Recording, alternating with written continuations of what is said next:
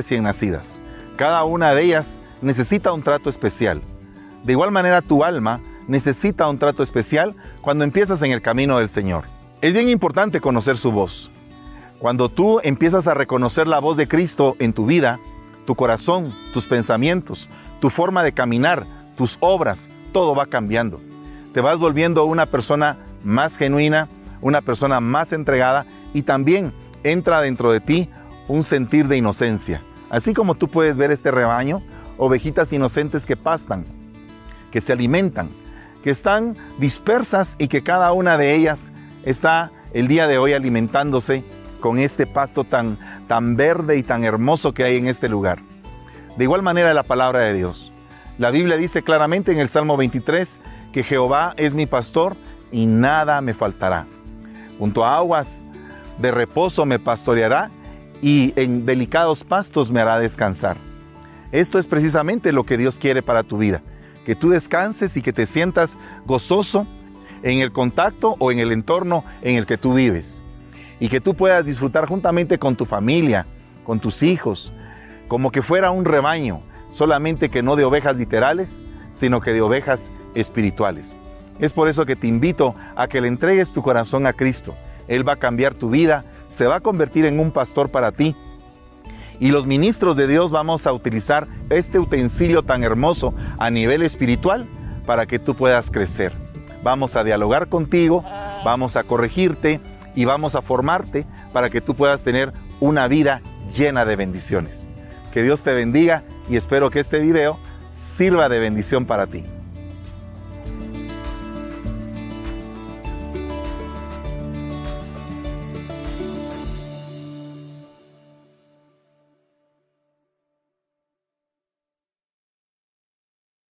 Restauración Ebenecer San Francisco te invita a su santa convocatoria de restauración este sábado 4 de septiembre de 9 de la mañana a 2 de la tarde. Te esperamos en 7050 Miller Avenue, Gilroy, California, en el anfiteatro del Parque de Gilroy. En la alabanza tendremos como invitados a Ebenecer San Francisco y Génesis Campos. En la palabra, evangelista Gabriel Rivarola, apóstol Fernando Campos y ministros invitados. Para más información, comunícate al 650 296-2207 o 415-410-5114 o búscanos en nuestras redes sociales como Ministerio Ebenecer San Francisco. Te esperamos.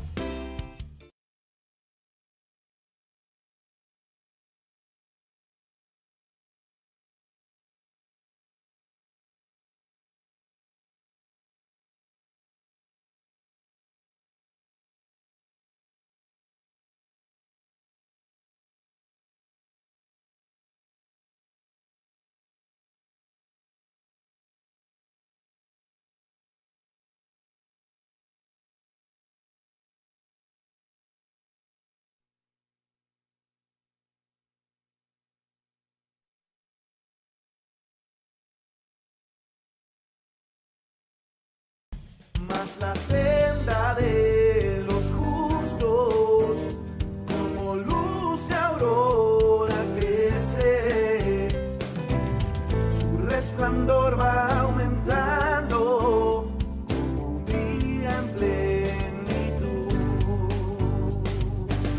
Restauración Ebenecer San Francisco presenta el mensaje de la palabra desde nuestras instalaciones en San Francisco, California. Restauración Ebenecer San Francisco te invita a su santa convocatoria de restauración este sábado 4 de septiembre de 9 de la mañana a 2 de la tarde. Te esperamos en 7050 Miller Avenue, Gilroy, California, en el anfiteatro del Parque de Gilroy. En la alabanza tendremos como invitados a Ebenecer San Francisco y Génesis Campos. En la palabra, evangelista Gabriel Rivarola, apóstol Fernando Campos y ministros invitados. Para más información, alegría que estén ustedes aquí reunidos. Qué rebaño tan lindo. Vamos a ponernos de pie en el nombre de Jesús y vamos a darle gracias al Rey. Gloria a Dios por, por su bendición. Padre, en el nombre de Jesús te damos gracias, Señor, en esta tarde tan hermosa. Venimos, Señor, todos reunidos para bendecir, glorificar y santificar tu nombre. Te damos toda la honra, toda la gloria toda la alabanza, Señor. Tú eres el único y eres bueno en gran manera. Venimos a suplicarte que nos perdones y nos limpies de todo pecado, que nos sanes de toda maldad, Señor.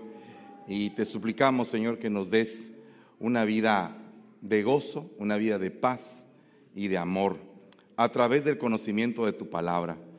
Te damos gracias, Señor, por los que estás levantando, Señor, de la enfermedad y también por aquellos que tú los estás sanando en este momento.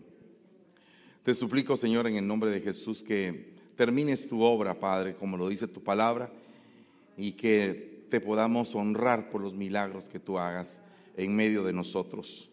Bendecimos esta palabra apostólica, profética, evangelística, pastoral y magistralmente en el nombre de Jesús. Amén y amén. Denle un fuerte aplauso al Rey de la Gloria. Aleluya, gloria a Dios. Bueno, el tema de esta semana es un tema un poco complejo, porque creo que todos, eh, en la medida que vamos avanzando en la vida, tenemos como que rendir cuentas a cada cierto tiempo de algunas cosas. Usted empieza rindiendo cuentas desde el momento en que tal vez lo ponen a, estudiar o antes de estudiar. Pero cada vez que le mandan a usted su tarjetita de calificaciones, pues es eh, como que el resultado de una rendición de cuentas. De todo lo que usted estudió o dejó de estudiar, pues la tarjeta de calificaciones va a reflejar qué tan dedicado fue usted, qué tan disciplinado, si se puso a orar a última hora, el último día, la última noche, antes de examinarse, aunque no hubiera estudiado. ¿Verdad? Entonces, eh, todas esas cosas se reflejan de alguna manera en una calificación. De igual manera, nosotros en la vida tenemos diferentes tipos de calificaciones, porque la gente opina de nosotros, mal o bien, todos quieren opinar muchas veces de la vida de los demás. A veces con razón y a veces sin razón. Y de igual manera, nosotros cuando venimos a este país no sabíamos, o por lo menos yo no sabía, que había un score de crédito y que uno tiene que saber pagar a tiempo para tener un buen score, pero si tú no pagaste a tiempo, pues tu score de crédito va a reflejar que no lo hiciste. Porque básicamente la calificación va a demostrar quién tú eres. ¿Qué pasa cuando tú pierdes una clase? ¿Qué pasa cuando no sales adelante en algún curso que llevas o recibes en algún momento eh, la nota de que fracasaste en algo? Una nota de divorcio es uh, sinónimo de un fracaso matrimonial. Una nota de que estás uh, con la presión alta y el colesterol alto es una nota que te está diciendo que no te cuidaste, que fracasaste en el campo de la salud. Y así sucesivamente eh, hay una serie de fracasos que el ser humano tiene que experimentar. No sé si alguna vez has, fracasado, pero creo que si estás en el equipo de la vida, más de alguna vez te ha tocado fracasar y uno no fracasa bonito. Todos los fracasos son feos. Uno no puede tener un fracaso bonito. Ah, ese fracaso, mira, qué bonito fracaso. No, no, no. Después uno puede decir, wow, qué alegre que tuve que experimentar eso porque aprendí del fracaso. Pero en el momento en que lo estás pasando nunca vas a decir, a la vida que me siento muy, muy contento de haber fracasado. Yo creo que nadie dice eso. Entonces, el problema es que muchas veces llegamos a la conclusión de que nuestra vida está en ruinas, de que estamos pasando por un momento bien calamitoso. Acuérdese que el pueblo de Israel, cuando salió de Egipto y empezó a alejarse de Egipto, eran como las ruinas de su pasado de esclavitud. Y tenían que empezar a enfrentar su presente. El presente era un desierto devastador que lo pudieron haber recorrido en 11 días, pero que ellos decidieron pasar 40 años en ese lugar. Y no solamente eso, sino que mm, pasaron 40 años y murieron ahí en el desierto. Esa generación que salió de Egipto, solamente dos, pero ni Moisés, ni Moisés, que es el líder, pudo entrar a Canaán. Moisés se quedó también ahí. Dice la palabra que el cuerpo de Moisés lo estaban peleando Miguel y Satanás. Y que el Señor tomó el cuerpo y lo enterró en un lugar que no se sabe en dónde fue. No sé a dónde se lo pudo haber llevado. No sé si fue en esta tierra o el Señor tomó el cuerpo y lo llevó a otro lugar. Lo que sí sé es que había una batalla por ese cuerpo muerto. Pero aún así, él no pudo entrar a Canaán. Cuando, cuando José iba a morir, se recordó de una profecía que le habían dado a Abraham, su abuelo. Y Abraham, su abuelo, decía, van a fructificar, van a crecer y van a ser esclavizados por 400 años. Y José sabía esa profecía. Entonces dijo, cuando pase eso, no vayan a permitir que mis huesos se queden en Egipto. Me sacan en forma de momia y me llevan a Canaán. Pero yo no voy a estar ahí. fíjese cómo puede ser de trascendental eso, porque en nuestro medio, ya que estamos aquí en Estados Unidos, estamos en una tierra que no era la tierra que nos dio a luz, en algunos casos, porque algunos nacieron aquí. Pero los que no nacimos aquí, a veces pensamos, ¿cómo va a ser el día en que muramos? Ay, hermano, ni menciona eso. Peor ahora con todo lo de la pandemia, ni, ni se le ocurra hablar de eso.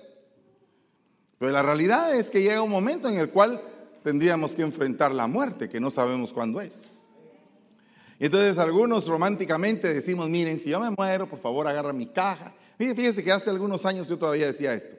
Si yo me muero, agarran mi caja, me la llevan a Guatemala, me la llevan al pueblo y ahí en el pueblo me entierran. Quiero estar en tal parte y en tal lugar y aquí que allá. Ha pasado el tiempo. Ha, pasado, ha, habido un cambio de mi mente y digo yo, no, bueno, si me voy a morir, bueno, que me entierren aquí. ¿Verdad? Eh, de todo pasa en la mente del ser humano, pero el punto es que uno tiene que dejar dicho qué es lo que pasa. ¿Y qué tiene que ver con todo eso? Porque toda vida, todas las, todas las vidas aquí presentes, somos un libro que está escrito por el Señor, con lujo de detalles, y que todas nuestras obras están descritas en ese libro. Nuestro levantar y nuestro acostar. Yo no sé cómo hacen los ángeles, pero nos llevan hasta la última cuenta. No sé qué tipo de libro sea, puede ser un libro cósmico, no sé qué tipo de libro, no creo que sea un libro como el de la Tierra, pero definitivamente nos llevan la cuenta. Y el punto es que a la hora de hacer cuentas puede ser que tu vida esté fracasada. ¿Sabes tú que el Señor es especialista en vidas fracasadas? ¿Sabes tú que el Señor es gloriosamente poderoso para levantarte de cualquier tipo de fracaso que estés viviendo? No sé cuántos todavía están aquí. Pero yo creo que el Señor tiene grandes cosas para nosotros. Y una de las cosas está puesta en el libro de Isaías y dice, edificarán ruinas antiguas, reedificarán, se levantarán de vuelta, ruinas antiguas. Cosas que tú habías dado por perdidas, pero que son de valor, las puedes recuperar y las puedes reedificar. O sea, cosas que tú pensaste que se te fueron de las manos y dijiste, Señor, ya perdí, fue un fracaso terrible. Dios dice, oye, yo te lo voy a devolver. Yo te lo voy a devolver. Yo te voy a devolver el poder. Dale un fuerte aplauso al Rey de la Gloria. Yo te voy a devolver el poder para reedificar. Oye bien lo que te digo. Yo te voy a dar el poder para volver a levantarte, para que puedas volver a reconstruir aún aquello que está destruido. Bueno, pero entonces el punto es que tomando en cuenta eso tenemos que edificar. Pero no podríamos edificar sobre algo que no sirve. Porque tenemos que edificar en la roca que es Cristo Jesús. Dice que habían dos hombres, uno edificó en la roca y otro edificó en la arena. A los dos les llegó el tiempo de la tormenta y los dos fueron probados. Una casa pereció y la otra se quedó estable porque estaba firme en la roca y tenía como cimientos el fundamento que es Cristo Jesús. ¿Por qué es que la vida de nosotros podría parar en ruinas en algún área? Porque te puedo asegurar que en esa área tú no pusiste a Cristo Jesús. Te puedo asegurar que en esa área donde tú fracasaste, ahí faltó Cristo. Pero en todo lo que tú has puesto en Cristo, aunque pareciera que se derrumbó, se vuelve a levantar. Porque está puesto en un fundamento sólido.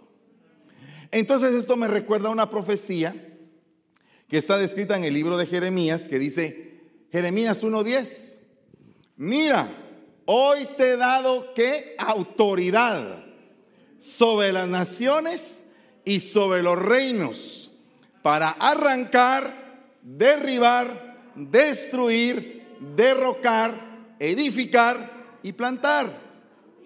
Fíjese que no hay proceso de edificación que se pueda erguir o se pueda levantar si antes no has arrancado, no has derribado, no has destruido y has derrocado.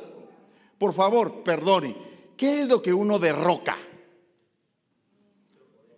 Un poder, un gobierno establecido. Van a derrocar a aquel gobernante porque ese gobernante es un gobernante malo. Derróquenlo. Ok, ok. ¿Qué pasa cuando el sentido de miseria ha tomado gobierno en tu vida? ¿Qué pasa cuando tú solamente en miseria estás pensando? ¿Qué pasa cuando tú empiezas a, hablar de que te va mal en esto, te va mal en esto, te va mal en esto, te va mal en esto y no tienes ni siquiera fuerzas para hacer una declaratoria en contra? Tú no veniste aquí a fracasar. No, perdón. No, tú no veniste aquí a fracasar. Tú no veniste aquí a fracasar. Tú veniste aquí a ser bendecido. Tú no veniste aquí a cuitear ni salir corriendo. No, tú veniste aquí a ser bendecido en la salida y en la entrada, en el campo, en la ciudad, en tu mesa, en el fruto de tus manos, en el fruto de tu tierra, con tu familia, tus hijos van a ser bendecidos. Todo es una esfera de bendición que se está levantando para ti, pero tú tienes que creerlo. Creerlo. Mire, ¿hasta dónde tú crees? Ah, yo creo, hermano, pero ¿hasta dónde? ¿Hasta la profundidad de tus huesos? ¿Hasta que tus huesos se estremezcan? y decir, de aquí nadie me mueve. Esto es lo que creo, esto es lo que pienso y es lo que quiero en el nombre de Jesús. Siempre y cuando sea bueno. Entonces solamente pensando en esa categoría podrías derrocar un gobierno establecido de miseria en la mente. Pero aparte de esto, dice arrancar. ¿Y qué es lo que uno arranca? Las raíces porque mira, la ruina de tus padres no es tu ruina, según lo que dice esta escritura. Lo que dice esta escritura es que el Señor te da poder para romper o desarraigar o arrancar cualquier raíz ancestral que te esté provocando pobreza, que te esté provocando ruina, desastre, fracaso. Eso es lo que está diciendo. Y también dice que te manda a tener autoridad para derribar. O sea, como que también la ruina se levanta y se establece como una edificación de ruina. Yo no sé si usted, ah, ahí está una, una ruina, una, una, ruina arquitectónica. Usted va allá a Petén, a Guatemalita la Vea y usted encuentra las ruinas de Tikal. Usted va allá a Mérida, Yucatán y encuentra ruinas de, la civilización maya en, en México. Usted va a Egipto, encuentra ruinas y son edificaciones. Son estructuras que se levantaron. Ahora son ruinas y ahí están levantadas. Pero ahora dice, te mando a que derribes. O sea, ¿qué pasa cuando la ruina ha hecho una edificación en tu vida? Y cada vez que quieres presentar o, animarte a caminar por el, por el éxito, eh, volteas hacia atrás y ahí está la gran pirámide. Volteas hacia atrás y ahí está la esfinge. Eh, eso es como que algo que se formó que te vuelve a, hacer sentir en tu corazón como el fracaso de la vida.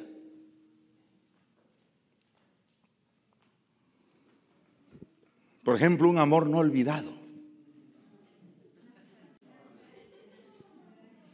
¿Verdad? Hoy les decía en la mañana a los hermanos de Contracosta, ahí estaba aquella mujer Amanda Miguel cantando, eh, Él me mintió. Él me dijo que me amaba y no era verdad. Él me mintió. ¿Verdad? Pero, pero esta mujer ya no está con el que le mintió. Ya está recordándose de la ruina que estaba ahí. Él me mintió. Peor si todos los hombres son iguales, usted.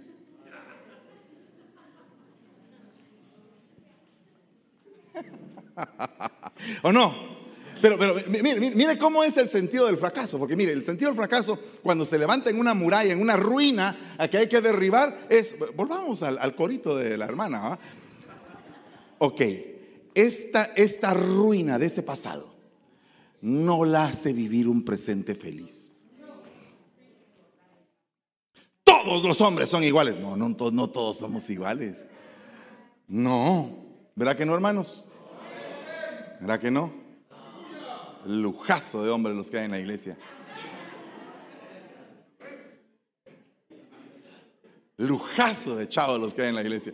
Pero mire, mire, cuando una persona está decepcionada, no puede enfrentar un futuro porque tiene una ruina que derribar. Una marca que alguien le dejó y lo inutilizó para poder seguir adelante. ¿Cuántos están dispuestos a derribar la ruina? Mire, una persona cuando de alguna manera ha tenido que sufrir un desengaño, una traición, queda marcada con un sentido como de desconfianza. Mira, te perdono, pero que yo vuelva a confiar en ti. Nada. Cero. Confianza hasta el suelo. Ruina. Pirámide atrás. ¿Cuántos están dispuestos a destruir una pirámide de Egipto que tienen atrás? Ah, ¿verdad que sí existen? Porque hubo cosas que te marcaron, ya no te permiten experimentar el éxito. Supongamos, eh, está el caminar de una pareja. Y esa pareja tuvo un gran problema, un conflicto que marcó su vida. Entonces, no eh, lo, superaron en la medida de lo que podían superarlo. Por ejemplo, vamos a seguir juntos por nuestros hijos. Y ahí van aquellos. Ya no aguantan. Pero por, en lo que crecen los muchachitos y sienten que es una cadena perpetua. Pero nunca se perdonaron porque nunca derribaron la ruina que tenían siguieron con la ruina, caminaron, avanzaron, siguieron adelante. Llevamos 50 años de casados, hermano. Bien fregados.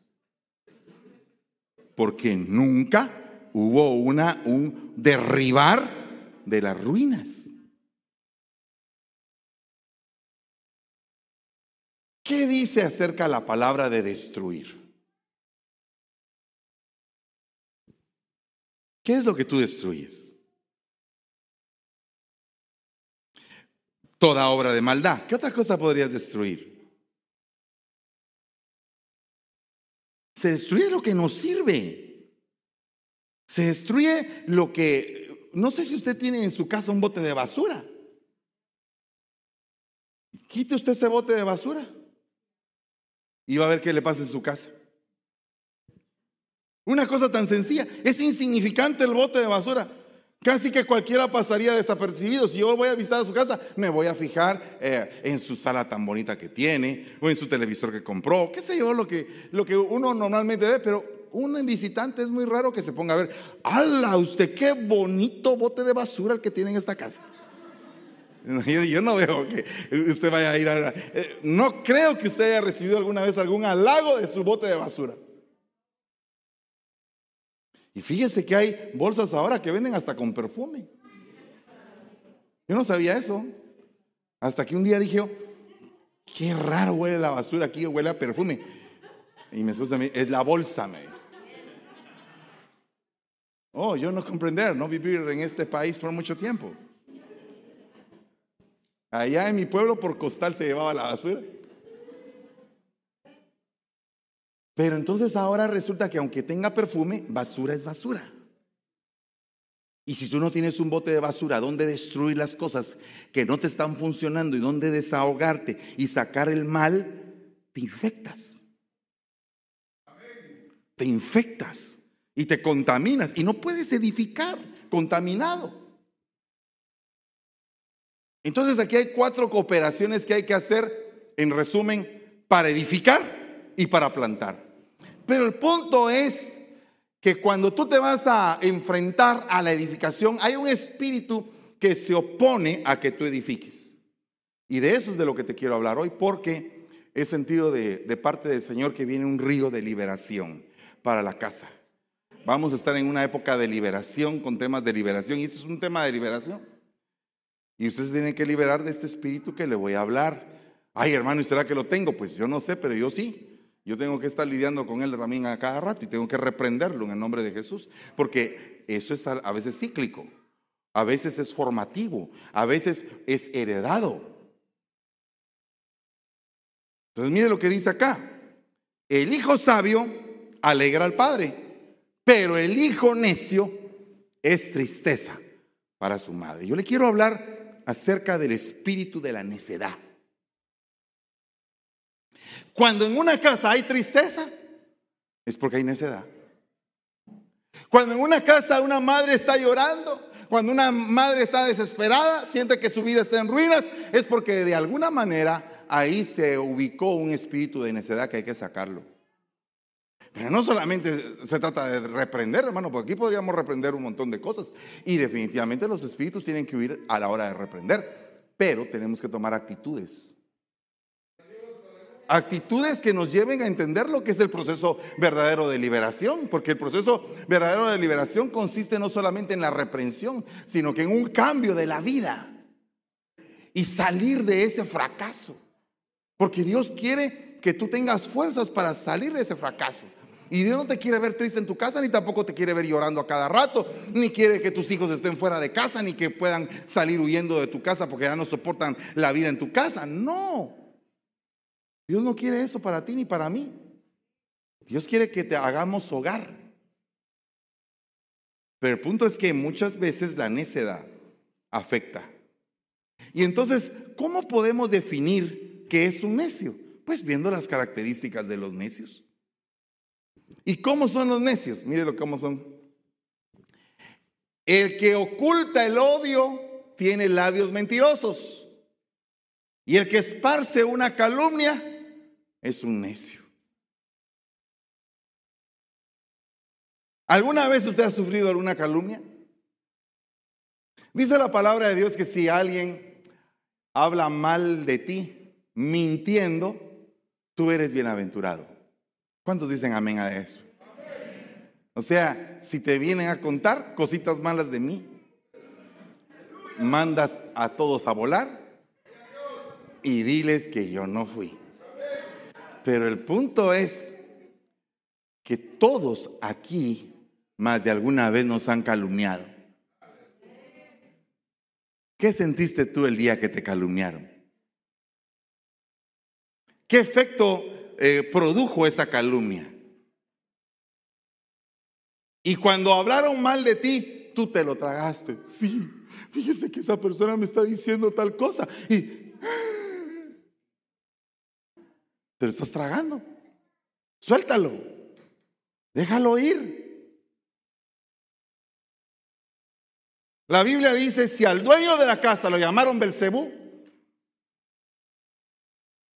¿qué será de nosotros? Ahora el problema es si es verdad. Porque si es verdad, eso es, otro, eso es otra historia. Entonces, si es verdad, tú te tienes que levantar y tienes que dar testimonio de lo contrario. Ese es el punto. No hay para dónde. Porque muchas veces no nos queda ni siquiera oportunidad de defendernos, hermano. A veces ni siquiera gente que nos conoce habla mal de nosotros. De repente he visto yo a veces algunos comentarios que hablan de la alabanza. Esa alabanza es del diablo no es del diablo, Dios nos la dio a nosotros, digo yo. Pero alguien se atreve a decir que es del diablo. Yo no sé qué le va a pasar a él, pero yo tengo la conciencia limpia de que no es del diablo. ¿Qué es lo que importa más? ¿Lo que la gente dice de ti o lo que tú sabes de ti mismo?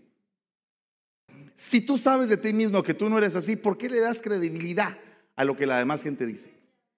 Por favor, perdóname. ¿Por, ¿Por, qué? ¿Por qué le haces caso al oído necio que quiere ponerte a ti un traje que a ti no te queda?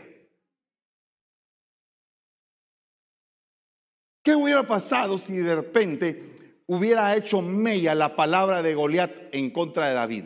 ¿Qué hubiera pasado si de repente David se cree lo que Goliat dice? Pero el punto es que David tenía bien fija su identidad. El hombre sabía quién era. Y sabía que ese hombre que estaba perjuriando al ejército del Señor estaba condenado por el Señor a morir. Eso era lo que él sabía. No le importaba qué decía el gigante. Entonces el problema es que muchas veces le damos tanta importancia a lo que el necio habla que dejamos de vivir nosotros. Nos amargamos por lo que otros dicen.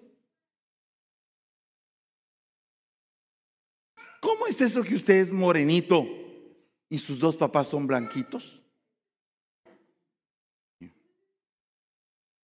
¿De verdad va?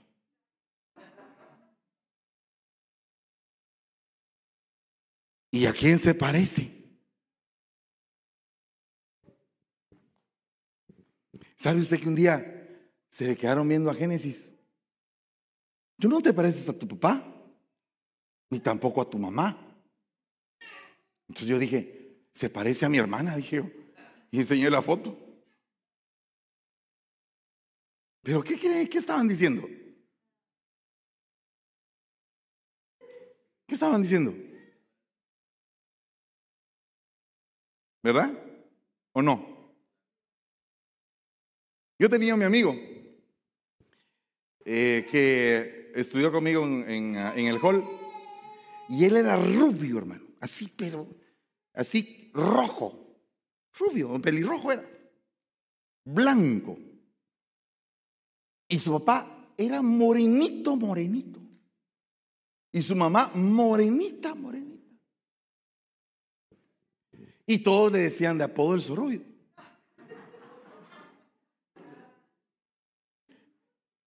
Y todos lo molestaban así. Entonces, pero él llegó a un punto en el cual se empezó a creer la situación.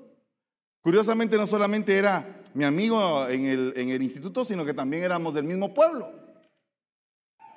Pero lo que pasaba es que los dos abuelos eh, maternos eran, eh, eh, uno era español y era bien blanco, y la, abuela era negrita, era criolla. Entonces él había salido como el abuelo. Pero la gente eh, eh, quiere ver cómo hace para hacerte creer que tu vida es una ruina cuando no lo es. Y eso es precisamente el poder de la calumnia. Por favor, ¿cuántos de ustedes quieren renunciar a toda calumnia que han dicho en contra de ustedes? ¿Cuántos se van a quedar estacionados ahí? Ay, me dijeron narizón. Sí, ese que soy narizón. No quepo en ninguna parte. Con todos me topo. No le puedo dar un beso a mi mujer porque mi nariz topa. Él se lo está, él se lo está creyendo. Él se lo está creyendo. O sea, la palabra del enemigo tiene poder sobre tu vida. Si tú le das el poder. Si tú no le das el poder, puedes resistir al diablo y él va a huir de ti. Pero tienes que, tienes que cambiar tu forma de pensar. Porque esta palabra viene para ti específicamente en esta semana que pasó. No sé qué tipo de cosa tuviste que enfrentar. Pero como eh, el Señor conoce el estado de su rebaño, las batallas que tú tienes en tu trabajo, lo que has tenido que experimentar esta semana, tal vez todo el mundo te dice, eres fea, y resulta que no eres nada fea. Pero estás pensando, si yo creo que soy fea. ¿Sabe usted que la gente anoréxica eh, y la gente que padece bulimia son personas que en algún momento empezaron a aceptar lo que les decía?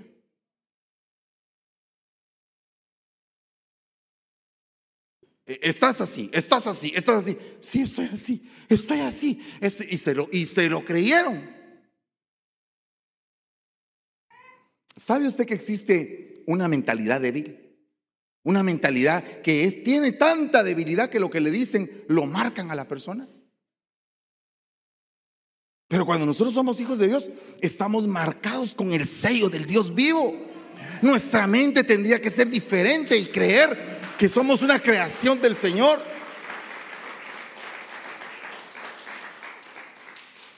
Dice como diversión, Proverbios 10:23, es para el necio el hacer el mal. Y la sabiduría lo es para el hombre de entendimiento. Entonces aquí se parten dos caminos. Por favor, hoy reprenda toda necedad, sea cual sea la necedad de su vida, sea cual sea su obstinación, siempre y cuando su obstinación no sea encaminada al éxito, porque si usted es un obstinado para llegar al éxito, usted está enfocado, eso es otra cosa. Pero cuando usted está como que perseverando en un mal pensamiento acerca de usted mismo, hay hombres que cuando se tratan a sus esposas, las humillan. No servís para nada. Y no es así. Y hay mujeres, imagínese usted la mujercita de Job. Vaya pues. Imagínese a Mical. Imagínese a Dalila. ¿Cómo eran esas mujercitas? Terribles mujeres. Tenían una mentalidad de ruina. Estaban llevando a su pareja a la ruina, literalmente. En el caso, en el caso de la mujer de Job, ella como que era el instrumento para que Dios, eh, para que, para que eh, Job se alejara de Dios y que él terminara con su vida. ¿Qué le estaba diciendo? Maldice a tu Dios y muérete. Eres una basura, no vales para nada. Cuando tenías plata todavía valías algo, pero ahora no vales nada. Hay gente que se casa por interés. Y cuando el interés se pierde, o sea, e, en lo que se puso el interés se pierde, la pareja se deja de amar. Ah, ¿cómo así? Es que me dejé de, eh, lo dejé de amar. ¿Y por qué? Es que ya, ya no me gusta. ¿Y por, pero ¿por qué no te gusta? Y uno está investigando, investigando. Resulta que cuando la conoció a ella, él tenía suficiente papalina. Y después, ahora como ya no tiene, se perdió el interés. Entonces nosotros tenemos que pedirle al Señor en esta mañana, en esta tarde, perdón, eh, poder reprender toda necedad. ¿Cuántos están dispuestos? Mire, le voy a leer algo aquí. El camino del necio es recto a sus propios ojos. Ay, Dios mío. Eh, ¿Cómo estás? Bien, hermano. Aleluya. Bien. A veces hasta se, hasta uno acuña frases de algunas iglesias cuando uno saluda a algún hermano de alguna iglesia. Hermano, ¿cómo estás? Prosperado, bendecido y en victoria. Aleluya. Ay, ya pues, qué buena onda. Gloria a Dios. Si está así, Gloria a Dios que esté así. Pero si no está así, es mejor ministrarse y decir, me está llevando el río. Me está costando. Pero sabe una cosa, creo que el Señor me va a ayudar en esta necesidad. Me va a sacar de esto. No sé todavía si, si San Francisco cree firmemente que Dios te puede liberar de la necedad. Hermano pastor, usted ha lidiado con nosotros, sabe que somos necios. No, sé que toda la humanidad, incluyéndome yo, tenemos una batalla con la necedad. En un área o en otra. O dígame usted si alguna vez no ha despreciado un consejo, por ejemplo. Y no se lo han dado así a tiempo, antes de que pase mira mi hijo, mira orejón, tal cosa. Y uno, amén, pero no hace. Y cuando llega el cuentazo, como no hice caso? Ya llegó, ahora te toca levantarte. ¿Puedes tú levantarte hoy? ¿Tienes tú el deseo de ponerte de pie y de erguirte y decir voy a empezar de nuevo? Puedes tú decir, voy a corregir la plana y voy a darme otra oportunidad. Porque Dios te la está dando, pero muchas veces uno no se la da. Dios te perdona y tú no te perdonas. Y dime, de aquí, ¿quién no ha cometido errores? El que levante la mano ya debería haber estado en el cielo. ¿Qué está haciendo aquí todavía? Pero si tú no, no cometes errores, qué raro eres, la verdad. Porque aquí todos los que estamos cometemos errores. ¿Cómo fue que aprendiste a caminar? ¿Alguna vez no te ha enseñado tu mamá una tu foto con tu chinchón aquí? Con tu cacho que te salió. Y tú dices, mami, ¿y qué pasó ahí? ¿Y ese cacho que tenía yo ahí? Ay, mija, te fuiste a reventar la cara con una maceta. ¿Verdad?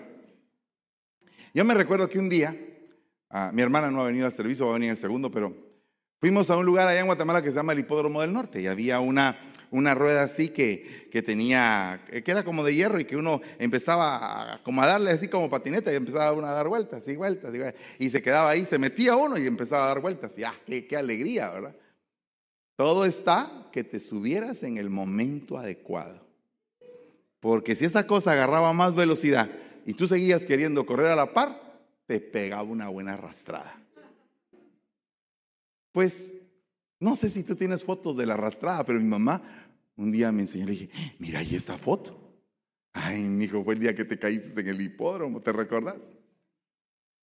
También ese día saqué volando a mi hermana, fíjese usted. Porque le di tan fuerte, ella estaba del otro lado. Y era más chiquita, seis años más pequeña que yo. Ah, ya le dije la edad. Y iba yo corriendo y de repente solo vi que aquella salió volando. Y cuando salió volando, yo me solté y también a mí me pegó la arrastrada. Entonces ese día los dos arrastrados. Yo me pongo a pensar, hermano, ¿cuántas veces a ti te ha arrastrado la vida y te tienes que volver a sacudir y levantar? ¿Cuántas veces? Pero no estés pensando que lo que estás haciendo es correcto si no lo es. No te estés justificando tampoco de que lo que estés haciendo sea lo correcto si no lo es a la luz de la palabra. Porque pecado, aunque le pongas florecitas, sigue siendo pecado.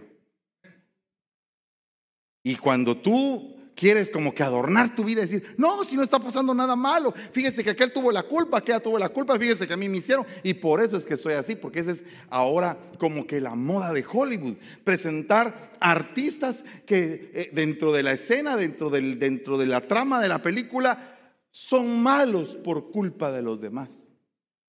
Pero ellos tuvieron que tomar una decisión. Tuvo que haber un momento de la vida donde ellos decidieron ser malos, donde ellos decidieron devolver mal con mal. Pues me hicieron esto malo, pues voy a devolver esto peor. Y entrar en un círculo de maldición donde todo es venganza. Pero ¿qué dice el Señor? Ja, imagínate tú lo que dice el Señor. Si alguien te hace daño, si alguien te pega en la mejilla, ponle la otra. Dios mío, yo cada vez que oigo ese mensaje digo, Señor, que no se me vaya a salir la carnota por algún motivo. Pero ¿no cree usted que en algún momento se podría salir? Solo imagínese usted la prueba que pasó el hermano Guille, que su yerno le apuñaló a su hija. Solo imagínese ese, ese, esa trampa del enemigo. ¿Y qué fue lo que hizo él? Ahora alguien podría decir, pero ¿por qué Dios lo permitió? Eso no tengo yo por qué cuestionar al Señor, porque está permitido. Lo que sí sé es que esa muchacha está en la presencia del Señor, el hermano G está en la presencia del Señor, el otro está cumpliendo su condena y tuvo que pagar su situación, pero el hermano lo tuvo que perdonar. Ahora, perdonar a alguien que te hace daño es difícil. Perdonar a alguien que te ha ofendido, que ha querido marcar tu corazón con la maldad, es difícil. Te voy a preguntar algo. Si alguien te hace daño en el trabajo, ¿tú dejas de ir al trabajo? Supongamos que aquí alguien está haciendo tacos, trabaja de hacer tacos y está haciendo, picando la carne y todo, y de repente llega otro que se pone a la par tuya que también está haciendo tacos. Y toca coordinar el restaurante a ese. Y ese te dice, hoy, hoy no vas a hacer tacos, hoy vas a lavar los platos. No, pues que a mí me contrataron aquí por uh, hacer tacos. Sí, pero hoy no vino el dishwasher. ¿Será que nos puedes hacer el favor de limpiar, por favor, el, el, washer para que haya eh, platos limpios? Ah, no, me voy a ir de la, del restaurante. Ya no voy a trabajar aquí. Ya le digo, contados con los dedos de mano los que harían eso. Contados. La mayoría diría, está bien, no es mi responsabilidad, pero lo voy a hacer para ayudar. Amén. ¿O no? ¿Caminarías tú la mía extra? ¿Alguna vez te han puesto en tu trabajo a hacer cosas que no te tocan, pero las haces? ¿Y las haces de buena gana? Y entonces, ¿por qué si en el trabajo pasa eso? ¿Por qué aquí en la iglesia cuando se te pone a hacer otra cosa te pones enojado? y te dices, me voy a ir de la iglesia. ¿Por qué? ¿Qué no es más grande lo que está en la congregación del Señor que lo que está en el mundo? ¿Acaso no podemos valorar lo que tenemos de parte de Dios? ¿Será que no podemos medir lo que Dios nos ha entregado? ¿Sabe qué? No lo podemos medir. Porque es tanto que no lo podemos medir. Y como no lo podemos medir, muchas veces no lo entendemos. No sabemos, por ejemplo, que hoy en la mañana Dios te dio aliento de vida, veniste a la iglesia, no te pasó nada en el camino, te libró en todo el camino, veniste a este lugar, te gozaste cantando, estás oyendo a un señor regañón ahí y de buena gana lo estás oyendo. Pero el punto es que hoy estás recibiendo una palabra que te confronta con tu necedad, con mi necedad. Le voy a leer algo aquí. Todo hombre prudente obra con conocimiento, pero el necio ostenta necedad. Le voy a poner un ejemplo. Eh, mi hijo, le dice la mamá, no estés fumando marihuana.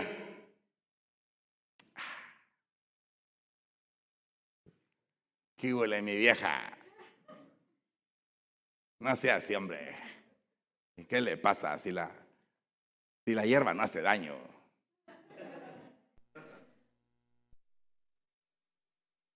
Es más duro el alcohol que la hierba. Y todos toman alcohol y yo solo, solo mi, mi pito me fumo.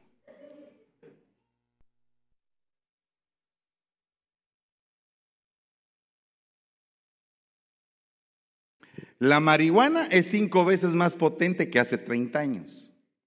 El 75% de los consumidores de marihuana creen erróneamente que manejan mejor bajo la influencia de la marihuana o que la marihuana no influye en su forma de conducir. Existe un 200% más riesgo de verse involucrado en un accidente automovilístico después de usar marihuana. Cada vez más jóvenes conducen drogados que ebrios por alcohol. La marihuana perjudica las funciones de conducción críticas, sentido de alerta, percepción de tiempo y distancia, seguimiento de carril, coordinación motriz, tareas de atención dividida, tiempo de reacción, juicio y criterio. La marihuana no está mala, usted, cae bien. Algunos que están enfermos de cáncer consumen marihuana. Pero tú no estás enfermo de cáncer.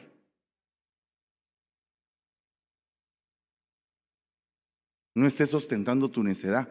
No le estés poniendo título a tu necedad. Es malo, es malo. Es bueno, es bueno. Punto.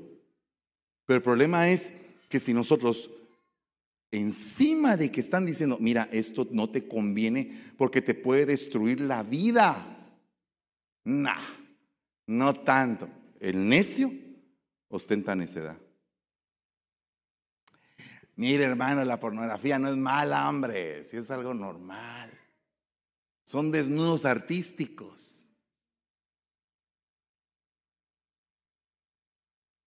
El necio ostenta necedad. ¿Todavía puedes decir amén? Apártate de la presencia del necio, dice Proverbios 14, 7, y con esto voy a terminar.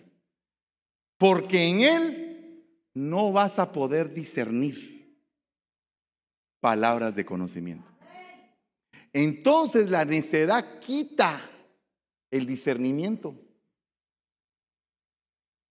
El necio no puede discernir. Entonces, si tú quieres tener el don de discernimiento, tienes que ser obediente. ¿Cuál sería lo contrario del necio? El obediente. ¿Tú tienes un hijo obediente? Mire, mi hijo, usted tiene estas libertades. Usted puede hacer esto, esto, esto y esto, esto y esto y esto y esto. Esas son sus libertades. Usted tiene estas obligaciones. Usted tiene que hacer esto y esto y esto y esto y esto y esto y esto. ¿Estamos de acuerdo? Sí, papá, estamos de acuerdo. Entrémosle pues. No va a haber ningún problema si usted obedece y puede vivir en libertad. Es un código. Yo tengo en mi casa un código y les digo, miren mis hijos, ustedes tienen libertades, pero si, si es tal hora de la noche, avisen en dónde andan. Porque uno se preocupa. No es por estarlos controlando, aunque deberíamos. Uy, espíritu de control, el hermano es opresivo. Mi papá es, es obsesivo controlador. Y hasta le ponen así como el título de psicólogo a uno. ¿ah? Obsesivo compulsivo controlador. Entonces, a ver qué será mi mamá, que yo a los 50 años, ya tengo 50 años y todavía le digo a dónde voy, a cualquiera regreso. Mamá, voy a ir a tal, a tal iglesia a predicar, voy a regresar a tal hora, no te vas a preocupar. Vaya, mi hijo, que Dios te bendiga. Y tienes libertades. Tienes un montón de libertades. Yo tengo la bendición de mi hijo Yeshua. Eh, él, bendito sea Dios, ya empezó ahorita la universidad y todo. Y, y él me manda mensajitos. Ya llegué a la U. Ya voy a comer. Ya voy para la casa. Está bueno, pues hasta la mitad del reino te doy, pues si quieres. ¿En dónde está? ¿Qué se hizo? ¿En dónde anda? A saber. Se desapareció. ¿En dónde duerme? En su cuarto, pero no está en su cuarto. ¿En dónde andará? A saber. Y después dicen los hijos, me siento desconectado de mi familia. Tú te desconectaste, nosotros todavía seguimos aquí. ¿O no? Nosotros estamos aquí, pero si tú te desapareces, apareces, te vas, no sé, ¿en dónde andas? ¿O no? Gloria a Dios. Bueno, vamos a ministrar. Por favor, acompáñeme con el teclado. ¿Cuántos quieren entregar hoy su necedad? Véngase aquí al frente, vamos a entregar la necedad en el nombre de Jesús. Y dígale al Señor, aquí estoy, quiero entregar mi necedad el día de hoy. Ya no va a ser mía, ya no me voy a apropiar de algo que me conduce a la ruina.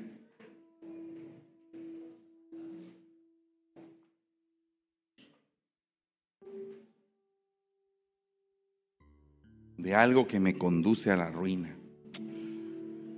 Ay Dios, que Dios nos ayude. Que Dios tenga misericordia de nosotros.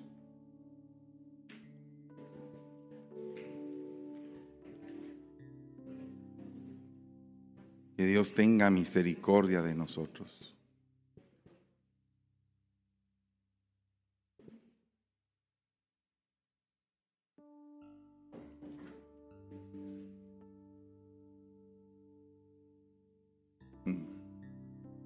Yo no sé cuántos de ustedes, su mamá les dijo alguna vez, ah, como sos de necio.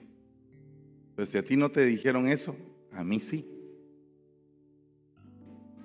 Y, eh, y digo yo, Señor, qué lindo es tener una mamá, un papá, que en algún momento le diga a uno, mira, sabes que no estás actuando con, con la naturalidad, con la integridad que necesitas actuar. Porque yo no creo que tú quieras tener una vida arruinada.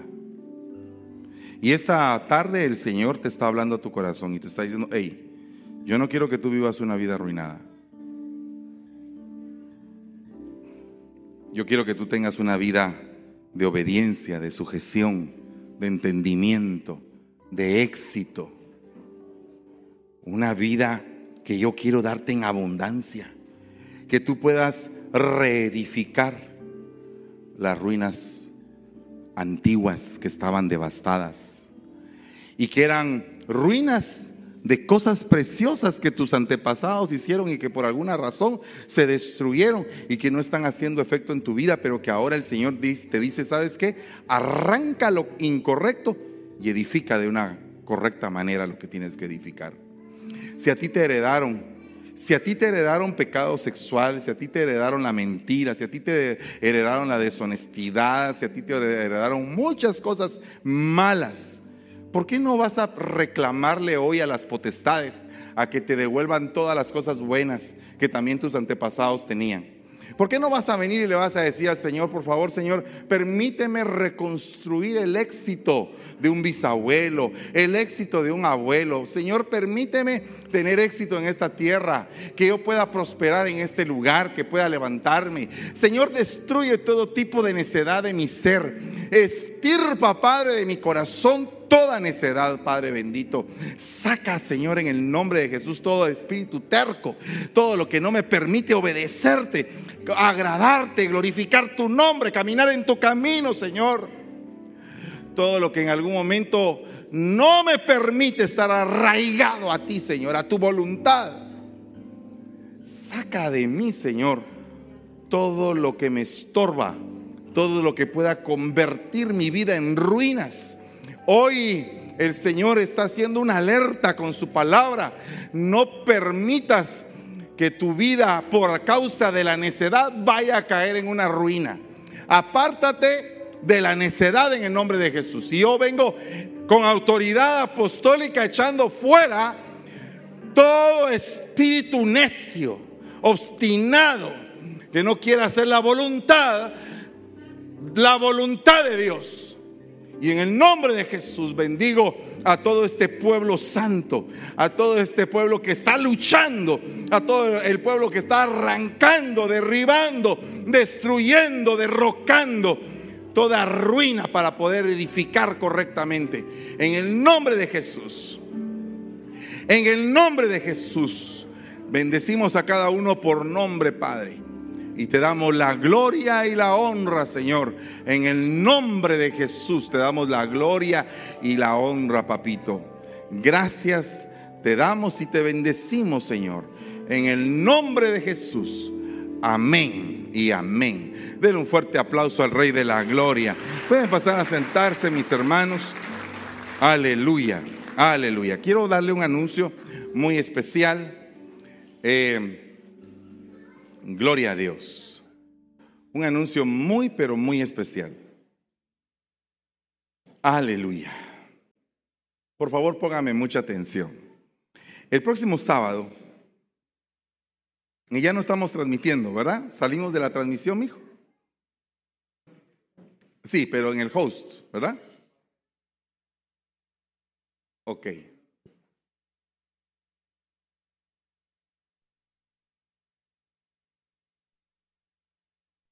amado hermano. Qué precisa palabra, Jorge, hoy en esta, en esta hora que nos hace pensar en, en, las ruinas que muchas veces tenemos.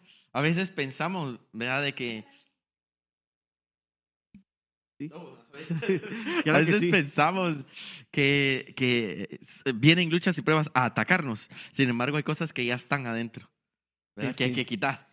Así es, Luis. Y, definitivamente, mis amados hermanos, Dios siempre habla, la palabra del Señor siempre nos habla, está ahí fiel. Como platicábamos en el medio tiempo, el Señor, esa visitación y esa palabra que el Señor le ha revelado al apóstol para que nosotros aprendamos ya que estamos en un ministerio de restauración y eso es, es- es espe- específicamente, Luis, para cómo nosotros restaurar nuestra vida. O sea, todos acá estamos restaurando nuestra vida, cada uno de nosotros, como decía el apóstol. Realmente aquí estamos, venimos todos aquellos que están necesitados y sabemos que usted también en su hogar, Amén. cualquier tipo de necesidad que usted tenga, déjeme decirle que el Señor hoy está obrando en su vida. El Señor tiene el cuidado de los suyos, de cada uno de los.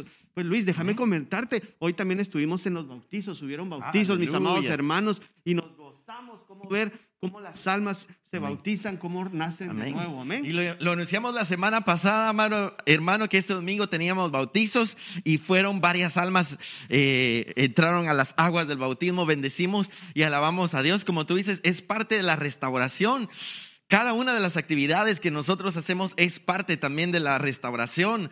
Así que, amado hermano, lo invitamos a ser parte de esta familia. Si usted se encuentra en el área de la bahía, ya estamos presenciales los días domingos. Estamos ubicados en el 401 13 calle de San Francisco, California. Cualquier necesidad que tenga, eh, cualquier eh, oración que usted necesite, bautismos, estamos para servirles. Así es, mis amados hermanos, y los invitamos a que se conecten. Si usted nos está viendo fuera, teníamos unos hermanos desde Brasil que escribía, hermanos en, en- en otras partes, en Obrigado. Guatemala, gloria a Dios, que, que se puedan volver a conectar porque el Señor sigue hablando, porque el Señor está con nosotros. Y porque viene la segunda parte de, la cuarta parte ya de este tema tan interesante que, que realmente nos impactó.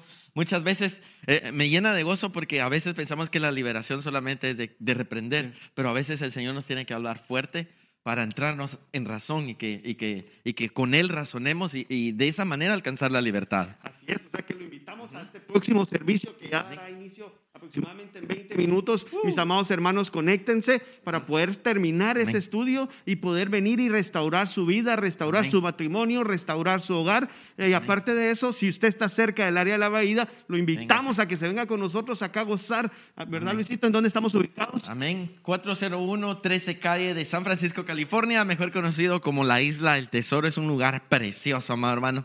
Cuando usted entre, usted va a poder ver toda la ciudad de San Francisco, va a poder ver toda esta isla y es, es, es una experiencia maravillosa. Pero, Jorgito, no queremos dejar pasar esta oportunidad para hablar acerca de los diezmos y de las ofrendas virtuales, amado hermano. Si usted tiene el deseo en su corazón, por favor, en pantalla va a aparecer la información de nuestra, de nuestra cuenta de Vemo. Ahí puede poner usted eh, una notita diciendo es un diezmo, es una ofrenda, es una ayuda a misiones.